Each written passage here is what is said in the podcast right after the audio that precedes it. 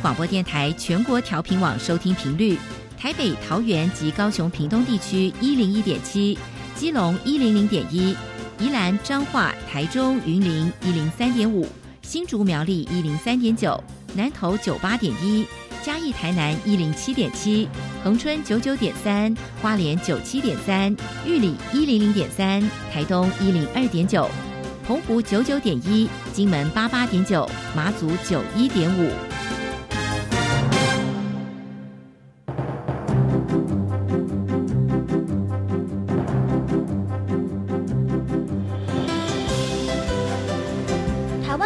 要怎么做，才能使孩子面对未来的社会呢？当我们期待学习者改变的同时，也期待教师的教学方法跟着改变，家长的观念也一起改变。一起携手，协力同行。于林校长带您探索、自发、互动、共好的十二年国教新课程，听见台湾教育的改变。欢迎收听《国教协作向前行》。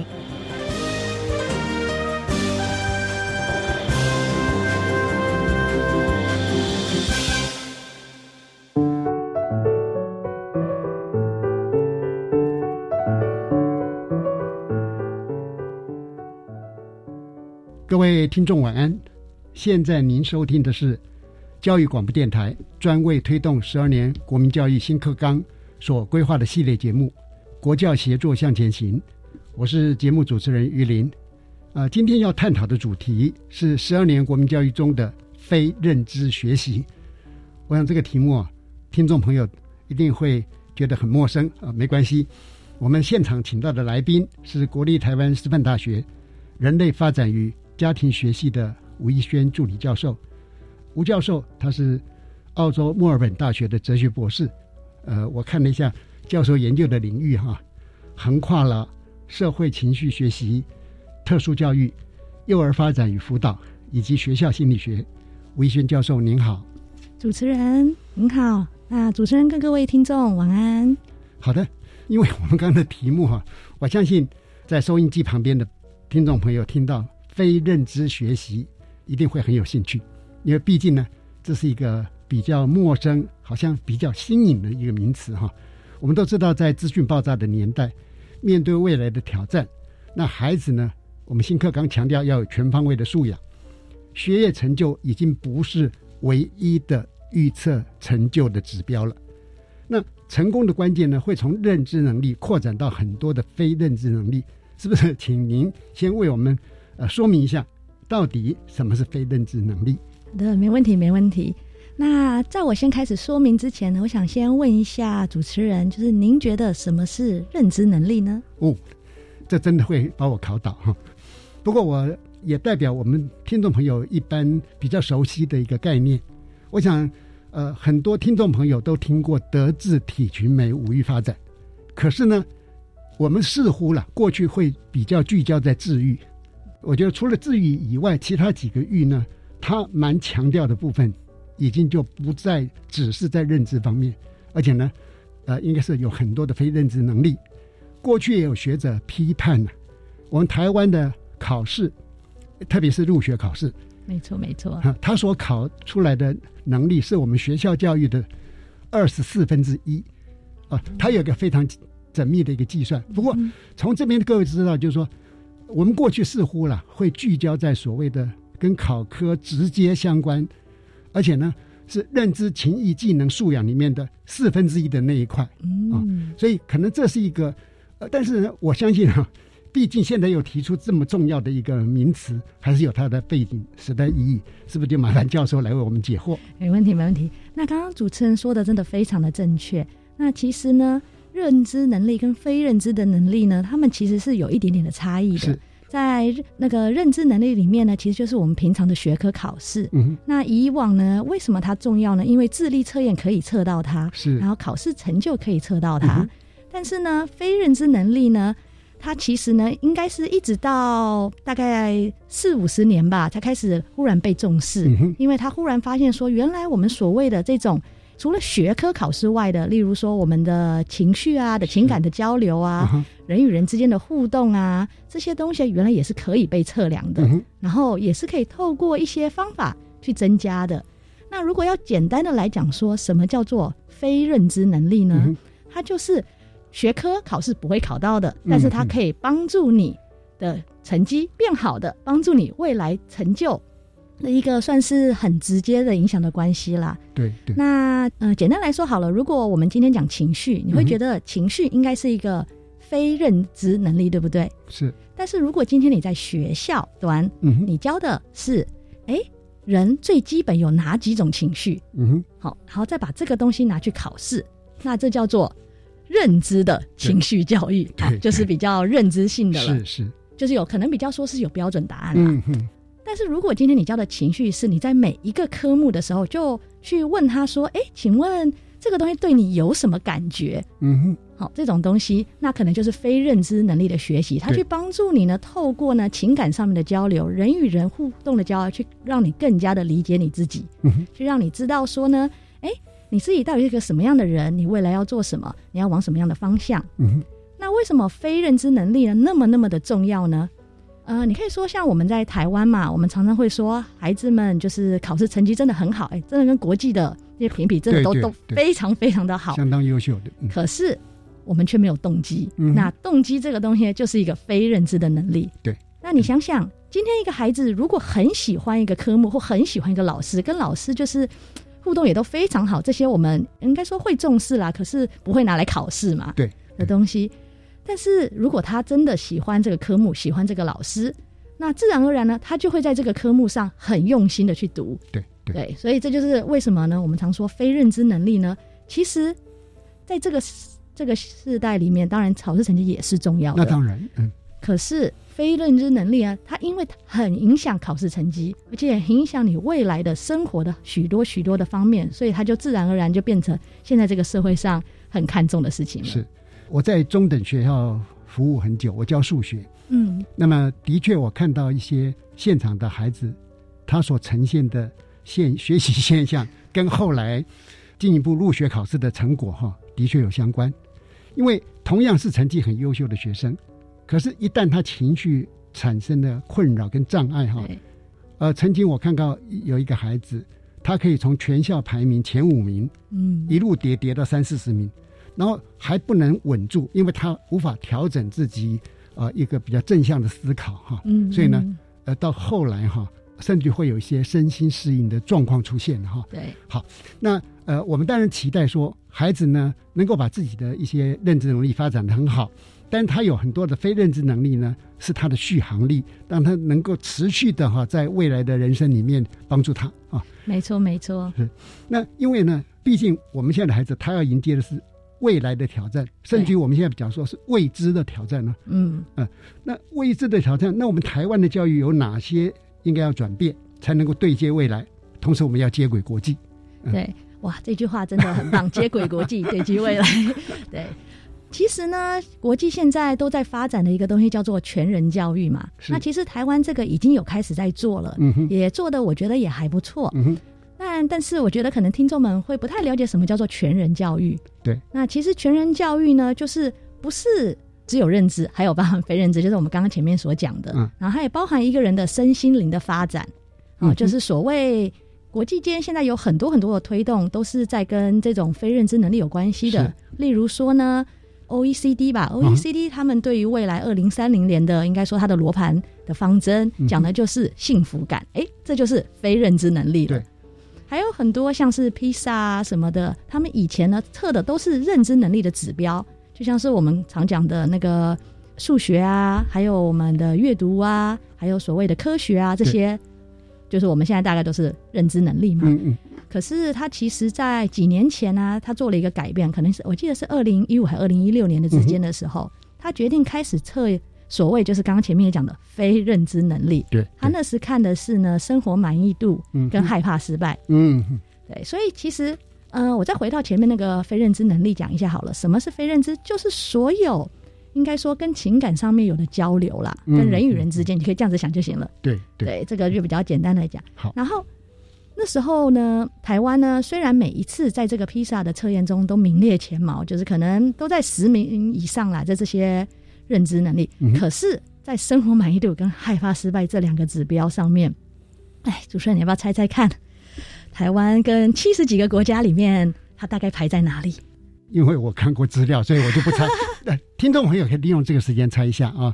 我们倒数三下再请教授讲，三、二、一。教授好，那他其实，在生活满意度呢，我记得排了六十几名哦，在大概将近七十八十九个是国家里面排了六十几，对，是垫后的了，对，后段班，后段班叫小生活半端，所以哎，学生觉得对此时此刻的生活不太满意，是。哦，然后在害怕失败呢，却是全世界第一名，嗯，所以我们的孩子非常的害怕失败，对，那为什么要特别讲这个呢？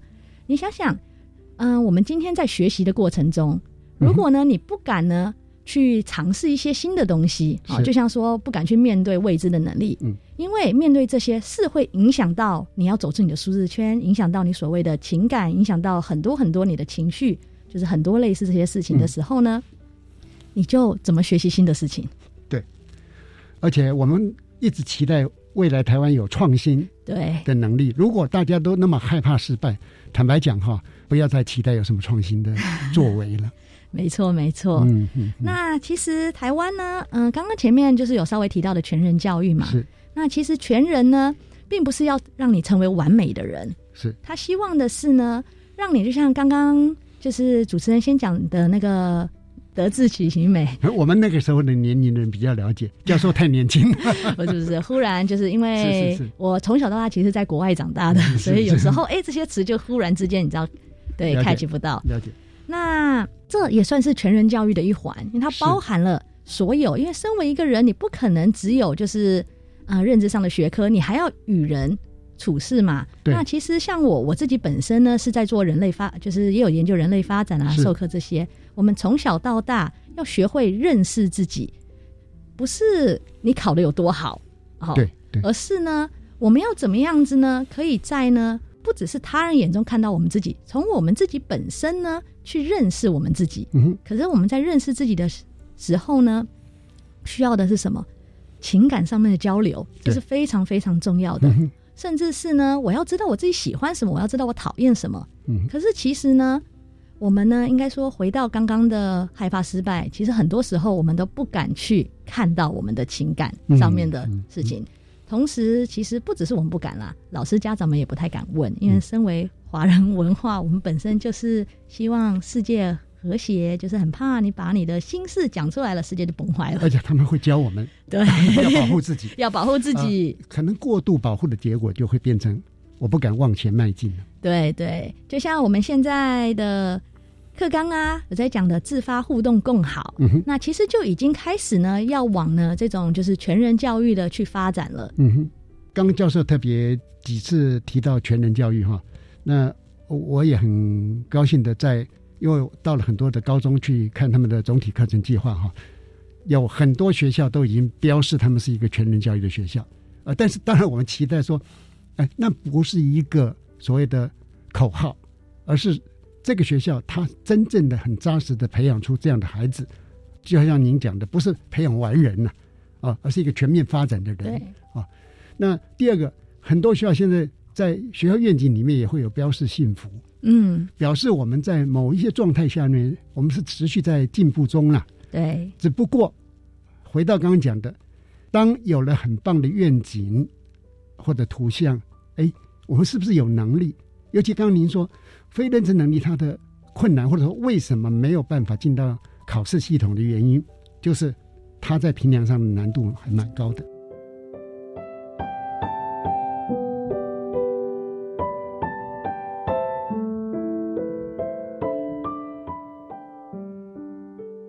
是不是我们就进一步来来请教您？就是说，过去哈，过去这个非认知能力。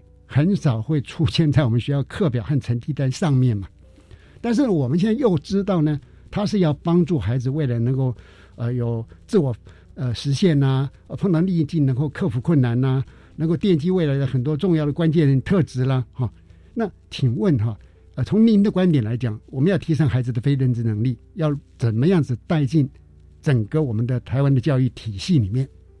呃，其实呢，国外现在有一个算是一个组织，在美国是早在大概一九九四年的时候就成立了，它叫做那个学业社会情绪学习的一个发展组织。嗯，那其实刚刚讲的非认知能力，其实你简单可以用更简单的来形容它，就是社会情绪的能力。嗯嗯，对，社会情绪技能。是那因为人与人之间每天互动中，你一定少不了情绪，对，也少不了呢跟人家互动社会嘛。是因为其实我们每个人都有个共同点，从出生呢到就是老，我们的共同点就是呢，我们希望呢在这个世界上呢是被看见的、被需要的，对，同时感到有归属。嗯哼，那也因为这样子呢，所以我们常常都会呢在多方面的去追求这所谓的卓越。那为什么当就是在成绩取向或者考试成绩就是大众或主流文化重视的时候，我们会希望能追求那个，因为你嗯。追求到那个就会被看见。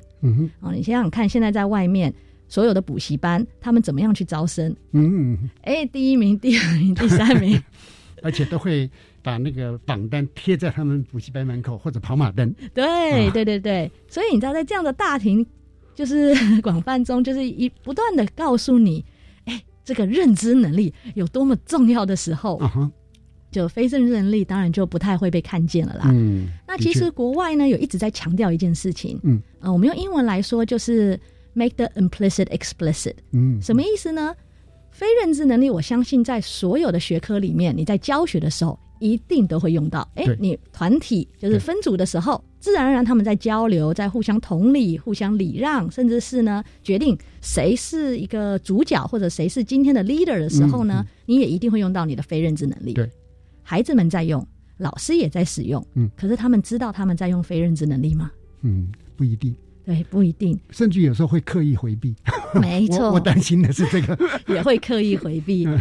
那 make the implicit explicit 就是呢，很多事情我们教育上已经在用了，可是问题是呢，孩子不知道，老师也对应该说不太敢去 touch 到他。对，就例如说，我们今天教数学，你是可以去问这个孩子说：“诶，这个算式就是给你有什么感觉？嗯哦，你面对数学，你觉得甚至是你今天分组去 solve 一个数学题的时候，嗯你们是怎么样子一起合作做出这些答案的？嗯嗯可是我们大概大多数都不太会去 touch 到这个。嗯那他的意思就是说呢，你把这些本来很隐晦的东西、不敢说的东西，你都把它说出来，都去问，甚至可以直接跟孩子们说哦。所以你刚刚真的用到了同理，你去同理他的感受后，或者是你今天呢去认真的呢看待了这件事情，你设了你你写了一个很好的考试计划啊、嗯因为其实做计划也是非认知能力，对，对但是好重要。很重要，嗯对不对？对，这些东西都是非认知能力的一个循环。所以呢，其实可以做的呢，第一件事情呢，就是呢，尝试呢，多让大家看到这个应该说非认知能力的重要性。那其实，在台湾呢，已经做了蛮多的，就是往这方面走的的方向了。其实包含我们的教改一零八课纲，哎、嗯其实都已经开始往就是像这种非认知能力走啊，自发互动共好啊，对还有我们的三面九项核心素养，我们的三面九项有很大一部分其实跟教授刚所提到的非认知能力是有密切关联的。是是嗯是有密切关联的。对，像是我们说自发嘛，对不对？对。那自发需要哪些非认知能力呢？嗯它需要自我觉察，嗯你能觉察自己的就是身心状况，你能觉察你自己对有什么东西有刻板印象，或者你能觉察你自己喜欢什么、讨厌什么，你的优势力在哪里？好，这就是自发。你要能自发之前，你一定要有先有这些先辈的能力。对。那当然，你要能自发，你也一定要能自我管理。嗯，管理好自己的，不管是情绪啊，然后或者是管理好自己，可以往自己一个终极的目标去前进。嗯，好，这些能力也都是非认知能力嘛。对那互动，哎，人与人的互动少不了人际的交流，嗯少不了呢去觉察他人的所有的一切，嗯就是可能如何为他人营造一个归属感的环境嘛。嗯嗯那更好呢？诶，就是所谓的我们大家希望可以做成一个更负责任的人，可以为这个社会呢做出有价值的贡献。嗯嗯，那这些，所以我才说，诶，其实对 就是课纲松写了还蛮多蛮多非认知能力的。对，比如说我们的呃教育主管机构对于这个系统的重要已经有认知，而且已经进到我们一零八课纲里面，占很大的一份一个比例了哈。对对，那不晓得呃，就教授的观察哈，我们当然在一零八课纲之前，我们也有比较前端进步的 一些老师。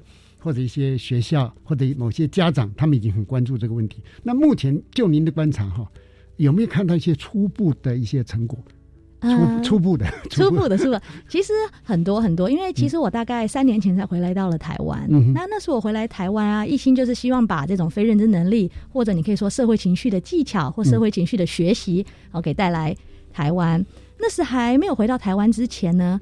我之所以呢会应该说研究这个主题，对，因为我看到了课纲的改变，但是那时改变的呢，呃，应该说一零八课才刚刚要开始，对对，可是那时最先先改的是幼儿教保的课纲哦，幼儿的课纲，他加入了社会跟情绪的领域，哇，那看好先进，对，很先进，他直接把社会情绪，他以前是没有这个指标的，是，他加入了这个，那当然幼儿嘛，社会情绪是重要的嘛，对，那除此之外，那个时候呢，台北市它其实就已经有一个社会情绪的计划，嗯哼。啊，一开始先去看，先去做了一个像可能社会的评量工具吧，还有情绪的评量工具。对，慢慢的研发到呢，哎，社会跟情绪的教案。可是，嗯，可能在就是有些设计教案或什么的情况下呢，就是因为我自己有稍微看了一下，每个老师真的都写的很棒很好。嗯，对。但是有时候我们都还是变成说，希望可以把社会跟情绪变成一个嗯有标准答案的。学科，这这这这是我们的惯性，对我们的惯性 就是希望他可以哎有标准答案嘛。是，但是其实社会情绪它最重要就是它没有标准答案，对，它就是一个应该说让你不断反思、认识自己的一个过程。对对，如何在没有标准答案的情况下呢，去教孩子呢？那的确是我们。之后后续可以稍微再聊一聊、谈一谈。嗯，那刚刚除了就是我刚刚说的台北市的计划以外，那其实现在呢，在我回来之后呢，有很多很多就是教育局啊，教呃还有不同县市的教育部啊，所在做的很多很多的推动。嗯嗯，例如说在高中有高中优质化计划，对我印象中那个计划里面现在。就是要申请或者在推动的情况下，高优计划你需要加上非认知能力的确的这一项，在学生的自主学习，是因为什么时候孩子的非认知能力最重要？基本上什么时候都重要了。对对对。但是自主学习这个东西真的很需要非认知，因为又没有学科，对不对？而且呢，可能没有那么强大的外界的督导了。对啊，真的是要来自发自内心的那种对学习的那种热爱。甚至于他懂得说跟他的伙伴怎么样组成一个学习社群或小组，那么交互激荡哈，让他的整个学习成果能够呈现的更棒。对，没错没错，因为其实就像我们刚刚前面讲课纲的推动，它其实是改变了我们以往教育学的这个想法。对对，那老师可能就不能再像以前一样扮演就是哎知识者，就是我什么都知道。对，因为说实在，我们如果现在接轨就是。目前很夯的 Chat GPT 嘛，对不对？对，它可以回答就是很多很多问题，然后资讯太发达了，嗯，所以老师扮演的角色呢，已经不是拥有知识的那个权利者，而是我如何引导孩子们更加的去认识自己，适应未来的生活。是，嗯，因为其实台湾做了还蛮多改变的，所以一时之间可能没有办法讲出那么多。但是其实像现在，我们虽然在讲一零八课纲，嗯，但是除了一零八课纲以外，未来我们大概都知道，每十年我们都会有课纲的改变嘛。对，例如说一一八课纲，那其实国教院现在也都有在做一些社会情绪学习人才的培育的类似这些计划，就是希望可以让老师们具备有社会情绪的精神，这种非认知能力的精神，去帮助孩子们就是前进。是，呃，我们呃从刚刚教授的说明当中哈，我们相信大家都已经理解到非认知能力对孩子。或者对身为一个人他的重要性，对长城的发展它的重要性。好的，我们先听一段音乐之后哈，再继续来请教吴一轩教授。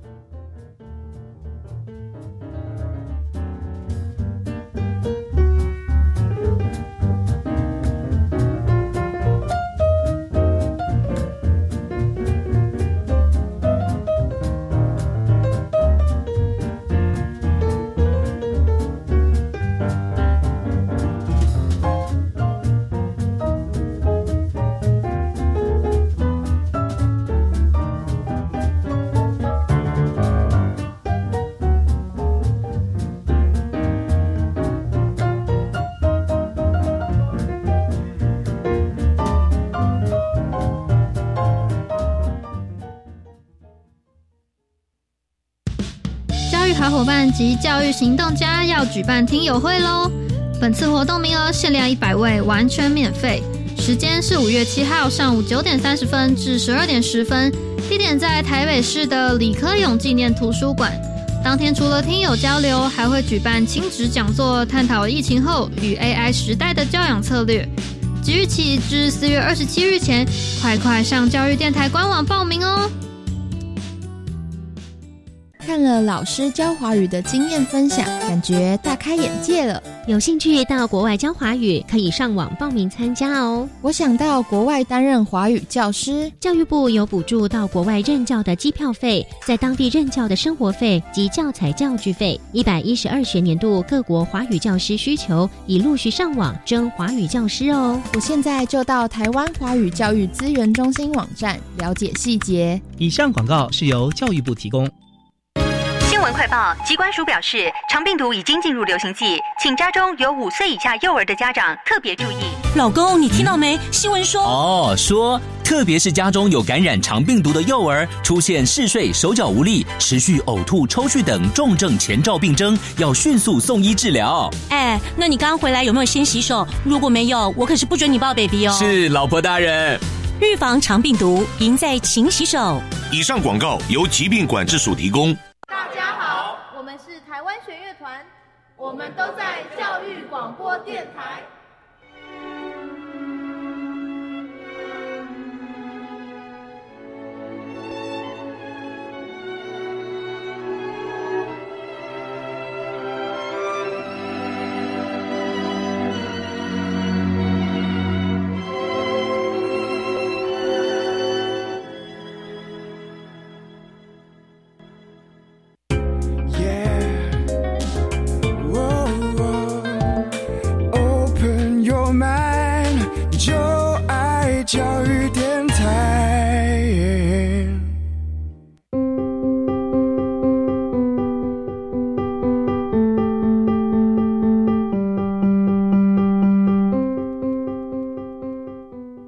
听众好，您现在收听的节目是《国教协作向前行》。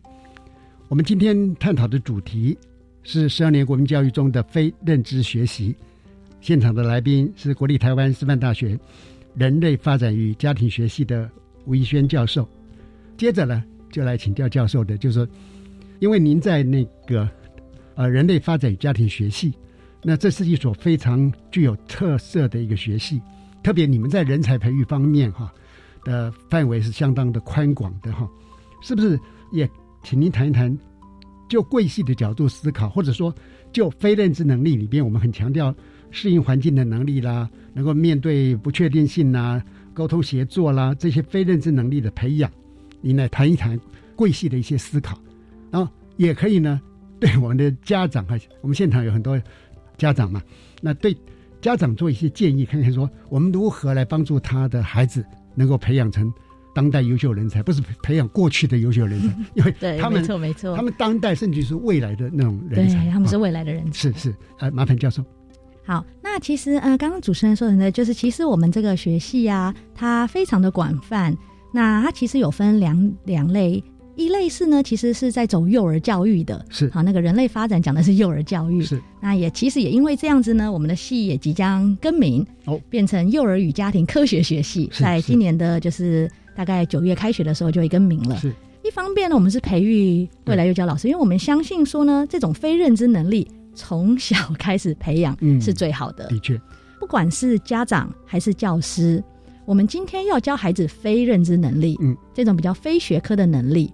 最重最重要的事情呢，是你自身你自己，嗯嗯，就是呢你自己，就是说，例如说，像我们就只是讲情绪这个概念好了。好，你对情绪是什么样的看法？嗯嗯，你觉得说它是应该被隐藏起来的呢，还是能呢去跟大家去分享的？哦，那如果你自己本身呢认为说它应该被隐藏起来，嗯你对待你的孩子，自然而然不会 touch 到他的情绪。对，但是其实所有的研究啊，包含啊。应该说，就是任何的方面，你会去看，你就会发现说呢，解放你自己最好的方式呢，活出你自己，嗯，就是可以让你去感受身为周围的一切，同时可以去跟人分享你的心情、你的感受。嗯可是如果你连这个都没有办法做的话，你只会一直压抑、压抑、压抑。然后最后就像您就是讲的，发生了一些可能说憾事啦，例如说之前就是大学不是出了很多起跳楼事件，是那他们都很优秀哦，他们不是不优秀哦，对，可是为什么会发生这些事情？因为我从小到大我很优秀，被说过什么？可能我就是做不好，但是我的心情没有办法去跟人家诉说，对我没办法说出来，我不敢，对，我不敢去表达。他如果说有适当的一个表达的方式，舒缓了这个压力。他可能又马上又回到那个所谓优秀的轨道里面没错，没错。但是问题是，就是哎，就是没有人教过我，原来我可以表达，甚至是大家说，虽然跟我说我可以表达，可是当我尝试的时候，对方并没有聆听，并没有听。对，就是我们的经验都会塑造我们最后的结果啦。那所以。呃，如果我要给就是家长们啊，甚至应该说未来的老师们，嗯，好，甚至现在的老师们，对一些建议的话呢，最好的是以身做起。我们常常说嘛，身教其实很重要的，你自己。呃，如果观众朋友们就是回去的时候，可以自己问自己几个问题，嗯就是我是怎么看待非认知能力的？嗯嗯，为什么我认为非认非认知能力是重要的？啊，曾经我的人生中呢，有发生过什么事情，我是靠非认知能力去克服的？对，而不是就是除了只有认知能力。嗯嗯，那在这里我也讲一个故事好了，让大家知道，就是光是是非认知能力的改变是如何改变一个孩子。嗯嗯，那我曾经有一个就是小朋友。他的妈妈过来找我，然后跟我说呢，他的孩子呢，就是在校园中情绪非常非常的大，嗯，就是印象中就是你可能在考试的时候，他就会把你知道那个考试卷给撕掉，好，就是没有办法去做。那他本身呢，的确是特教生，没有错，嗯，这也是一点呢，我可能希望听众们知道，就是不是只有特教生才需要社会情绪或者。非认知能力，每一个人每一个人都需要，只是可能身为特教生的时候，这方面呢，一开始是因为他们的神经元的构造的关系，可能会比较难去，就是可能觉察自己的情绪啊这些，但还是可以学习的。的确，好，所以我我们拿一个呃类似类似这样的案例来讲，那那个时候妈妈来找我的时候呢，她其实跟我说，她希望呢可以就是。帮助他孩子去稳定自己的情绪啊，希望不要再你知道思考试卷啊 这种事情，诸如此类，诸如此类的，对不对？那个时候我就跟妈妈说，其实我不教情绪管理。啊，应该说我不会先教情绪管理或情绪调节，或者如何去控制你的情绪，因为在你调节、控制跟管理之前，第一步应该是觉察跟接纳，嗯。你如果只会管理你的情绪，你最后真的就变成机器人了。就是什么样子，你就是哎，就是不显现你的情绪。但是有时候错的不是那个情绪，那个孩子说不定坐在那里写那个考试卷的时候，他觉得他题目都不会，对他很生气，他就撕掉了。对他生气有错吗？如果今天是我好了，我坐在一个。东西，然后我看不懂这个题目，我难道不能生气吗？我当然可以啦。嗯，只是如何来表达？对，如何来表达？可能撕掉的那个行为不是很好的。教授讲的很重要，他说不定根本不知道他生气了。哎，也对，他没有，他可能根本就没有觉察他自己生气了，他只是觉得很烦躁，他说不出来，他就只能撕嘛。对对对。好，所以那个时候呢，我说我做的第一件事就是先教他如何标记。嗯，那怎么教呢？也不是像我们所谓认知性的学习啊，你这个场合。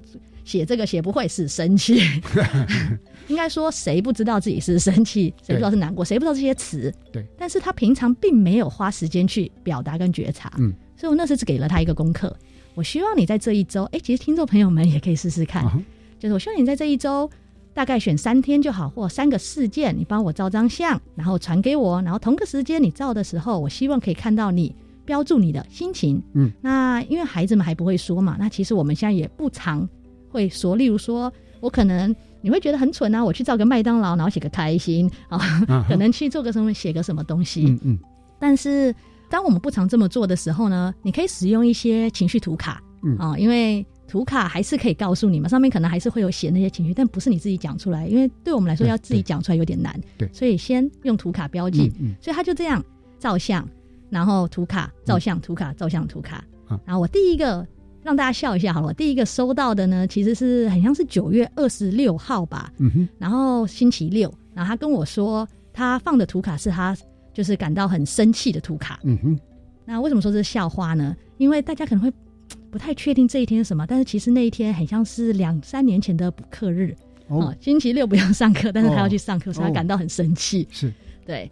那他代表全台湾的，他代表全台湾的上班族，真的，尤其是就是最近听说，就是我们 很多补课日比较多，是，让大家笑一笑。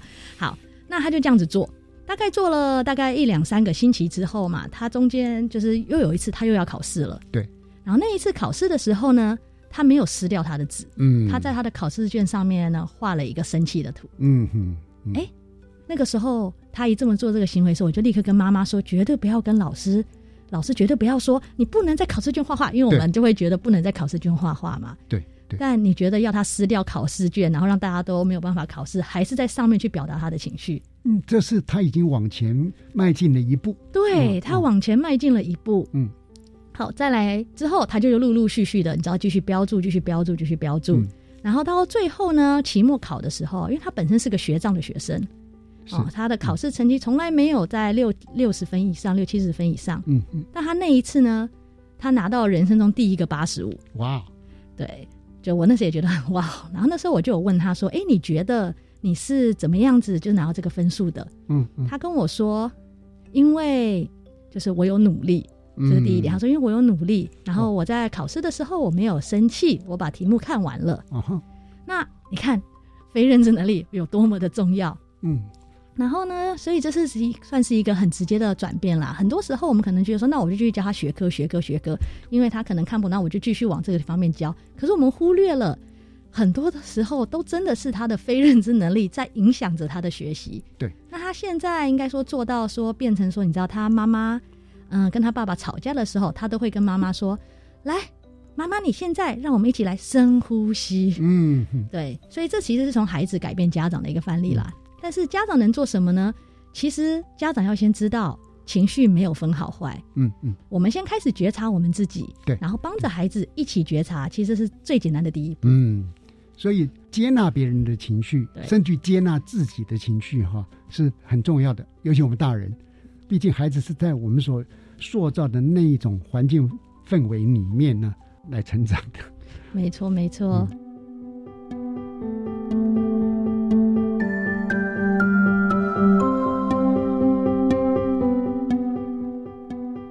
其实我们刚刚讲过，认知能力很重要，我们并没有说否定他们，那只是说被过度窄化之后呢，变成我们大人哈，老师跟孩子，呃，跟跟家长会只在乎呢入学考试考什么科目哦，那你考了几分啊？你的排序是多少？但是我们刚刚也知道说，面对未来的世界哈，我们不能再有这样的思维了吗？不能说哦，我再用过去的知识来教今天的学生去适应明年未来的生活，好那。请问您，我们要如何去培养很多了很多，而是机器人所无法取代的那些能力？好，在这里我跟大家说一个笑话啊，因为我们今天在讲社会情绪嘛，在讲说非认知能力这些。那其实，在上周，呃，我为了想要看一看。机器人是否呃有同理心，或者是否可以呢？嗯嗯，去做一些非认知能力的事情，在学校是那什么叫非认知能力在学校呢？那当然简单来说就是是否可以写一个教案去促进孩子们的社会情绪发展或学习嘛？对不对？对对。好，然后哦，Chat GPT 真的有帮我写出来哦，写的非常非常非常的好。然后甚至写出来后，我就觉得说我要不要来试试看用这个方法，哎，去教就是下一个工作坊。带给老师们看看会出现什么样的效果。然后那个时候呢，我其实还问了他一个问题。我问他说：“你觉得你可以教社会情绪学习能力吗？会教分支非认知能力吗？”啊，就问了那个机器人。啊，他怎么说？他先就很自私化的、很有表面效度的告诉我，社会情绪学习和非认知有多么多么的重要。对，好，说完之后呢？他当然，他就有说他可以提供教案啊，提供很多这个东西。对。可是他有一件事情他没有办法做到。嗯哼。他说呢，非认知能力呢需要人与人的交流。嗯哼。他希望呢，就是他说还是需要有老师来引导，还是需要有呢家长呢来引导。因为呢，呃，后面这段是我加的啦。因为我有时候都会在自己的就是讲座的时候跟大家说，It's people, not program changes people，是人与人的互动在改变着一个人。并不是任何课程啊，也不是什么课纲，也不是你教的什么教案。这就为什么非认知能力可以被拿进所有的学科进行教学。嗯，因为你跟孩子的互动就是非认知能力的学习。嗯，对。其实呢，我们为什么会说，就是我们现在真的是要接轨国际，然后不能再用以前旧的方法来教？对，那其实很多都跟我们历史脉络的改变有关系啦。就例如说，以前重视经济发展是来自于我们要考试考得很好，然后很多人都是在很多高就是知识分子的产业，经济才会发展。对。但现在的培育人才讲的是说呢，你今天就算呢考试考得很好，哦，在高知识分子产业那些高级公司可能会聘请你，可是你可能很快就被 fire 了，因为你不会与人沟通，对，你不会写一个计划，嗯然后你可能呢就跟你上司处不好，就很多很多这些东西。所以未来人才需要的是什么呢？他需要的是面对一切的改变嘛。那改变主要的是认，要从认识你自己，知道周围有人接纳你，甚至是呢，你要有朋友，对对，有同才，嗯，那这些东西呢，是非认知能力可以带给你的东西。是，那学校端呢，其实还有很多可以做的事情。那就例如说呢，我们像我刚刚前面有提到说，国外其实在触动社会情绪的学习嘛。那这也是一个很大很大的议题，也是我自己的研究的主要的范围啦。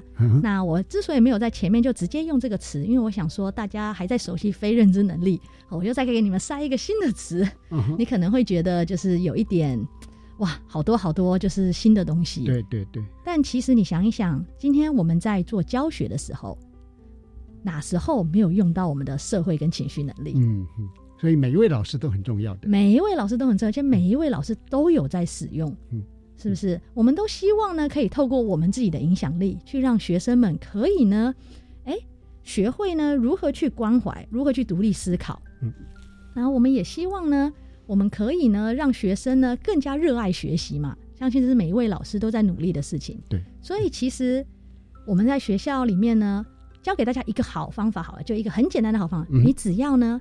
常常问学生：“你现在心情如何？是这个东西带给你什么样的感受？”好的，呃，我现在的心情就是有点紧张。没事，哎，很好，很好。那是不是麻烦教授用一分钟的时间为今天的访谈做一个总结？好，好，好，没问题。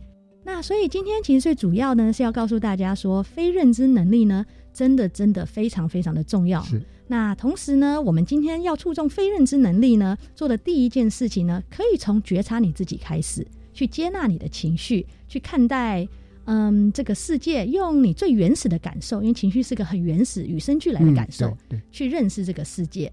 那我们能做的事情是什么？帮助孩子接纳，去聆听，然后同个时间呢，尽量的去支持他。嗯，呃，今天非常感谢吴怡轩教授到我们现场来跟听众朋友分享。呃，吴教授晚安，晚安，主持人晚安，各位听众朋友晚安。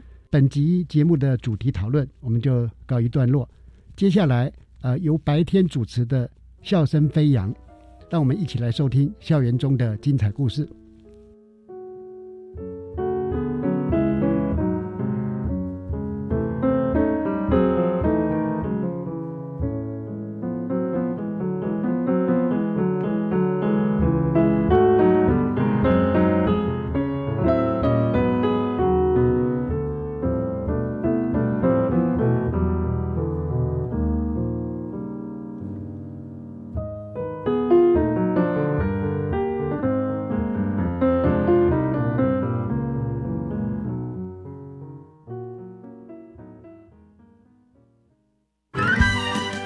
我不知道的校园新鲜事，都在笑声飞扬。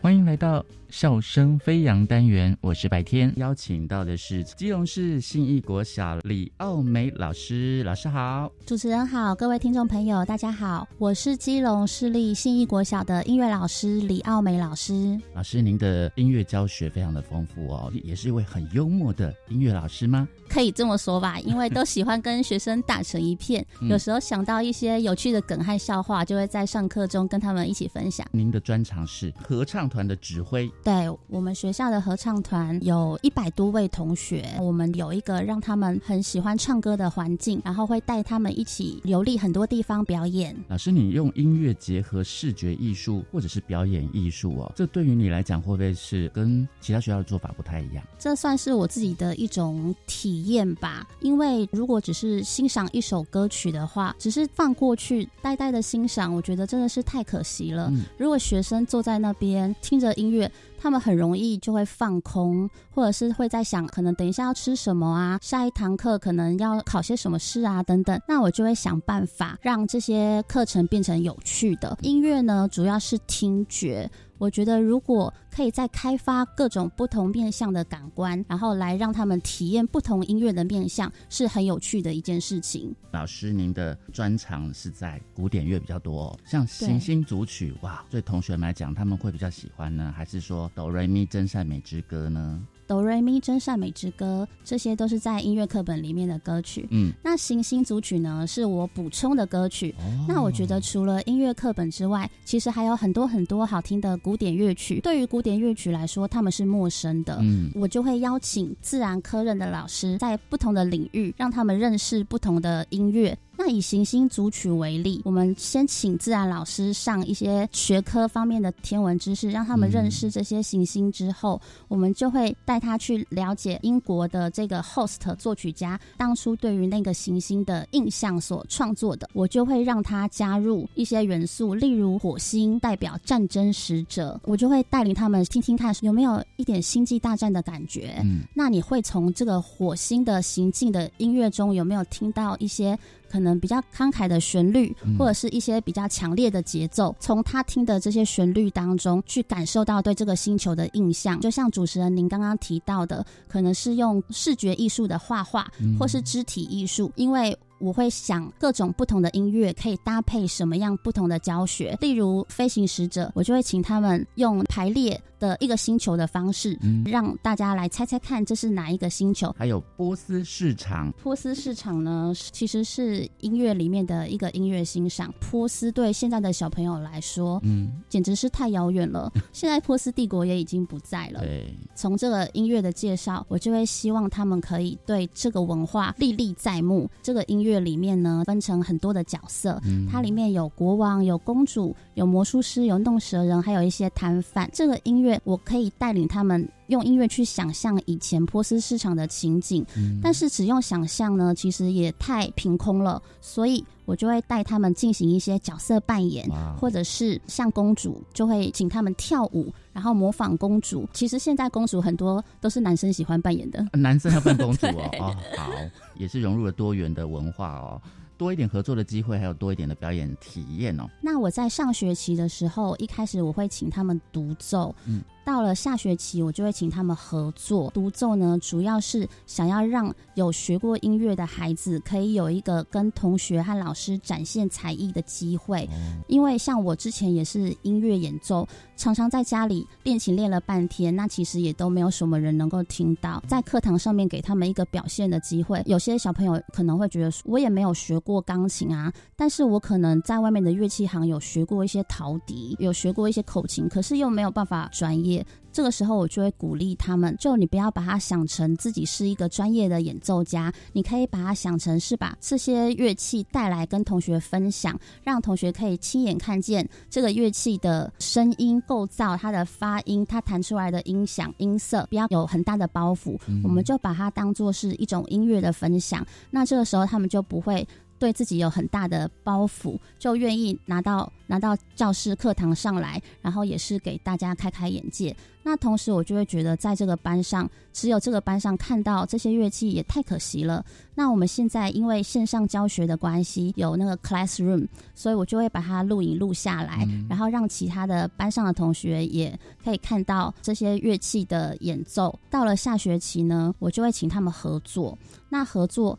一一起合作，我会规定他们说，你要用不同的方式。可能有些人唱歌，有些人吹直笛，那有些人就算不会乐器，你可以在旁边打节奏。那也曾经有过，在之前有一阵子棺材舞非常的流行。嗯，我有三个班的同学。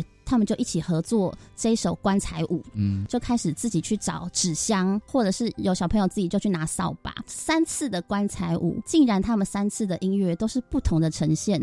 例如有小朋友他就是直接用唱的，然后有小朋友他还规定了路线，有前进后退，还请小朋友班上的桌椅要分开，他们自己都很有想法。那另外还有一个呢，乌克丽丽，还有小朋友拿直笛，他在网络上面找。棺材舞的直笛谱，他自己主动来问我说：“老师，这个谱是这样子吹吗？”我到时候表演的时候，他就自己主动的来找我。我觉得我能够引领到他们主动的这个部分，觉得很棒。到后来呈现出来的三次不同的棺材舞都非常的有趣，底下的小朋友也都笑成一团。因为我们知道学校是在基隆庙口附近嘛，是算是很热闹的地方。然后你爸爸以前是开乐器行的，现在还在开吗？他已经退休了。家里是乐器行，对你成为音乐老师是非常有影响的。对我从小就是在庙口旁边，我们的乐器行是第一间乐器行，就在人来人往的人潮当中，我们的乐器行是半开放式的。我从小就在那里弹琴，行人经过的时候就会停下来看一下。我那时候就会觉得分享音乐给大家，好像是。蛮开心的一件事情，也许这也是促成我长大之后当音乐老师，秉持着分享音乐的心情来对待孩子们。我印象很深刻是陪着爸爸打烊，爸爸拉下来的铁门上面就会写十个字：美好的音乐。美好的生活，没想到这十个字呢，我现在觉得好像是我的人生的写照。因为我现在是音乐老师，每天可以有很多好听的音乐分享给小朋友听。那我也希望借由我的分享，让他们觉得周围的音乐是很美妙的，然后是生活非常的美好。老师，你还有上课歌要跟我们分享，是不是？我每次进到教室的时候。这些小朋友其实都不认识我。音乐课呢，就要有一个特别的开场。我就想说，既然我们是音乐课，那我们可不可以把它变成一首歌？我就会跟他们说，那我们不要喊口令，我们来用唱歌的。那小朋友就会说，我们不会唱歌，诶，我就说会讲话。就会唱歌，唱歌呢，它其实只是把一些讲话的腔调，再加上一些高低起伏。第一句我会跟他们打招呼，小朋友你好，那你们要回我什么呢？小朋友就说，呃，老师好。我说不行，请问一下我叫什么名字？他们就会接，奥美老师好。我一言你一语，这样就会有一种上课的互动。接下来我就会说，请坐下，他们就会懵在那里。请问你接下来是要接什么？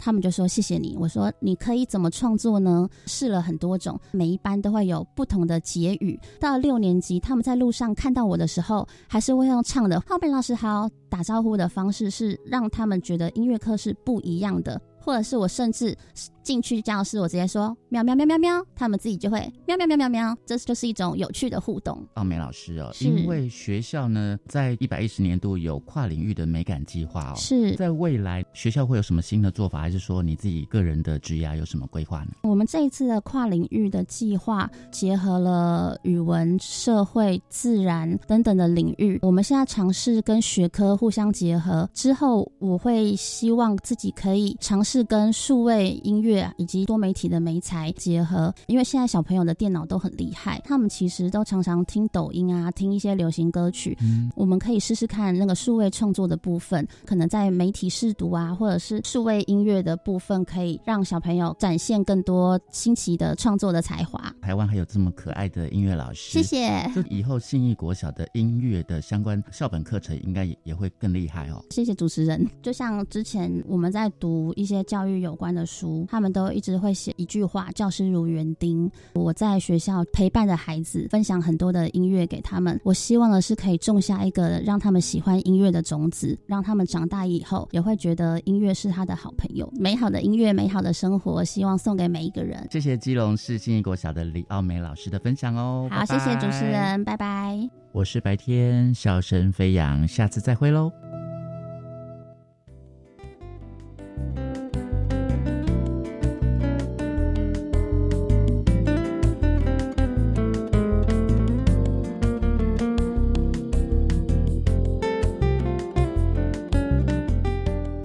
各位听众，感谢您今天的收听。国教协作向前行，在每个星期三晚上六点零五分播出。下星期三将由另一位主持人谢瑞尔老师为您服务。欢迎您再次准时收听，再会。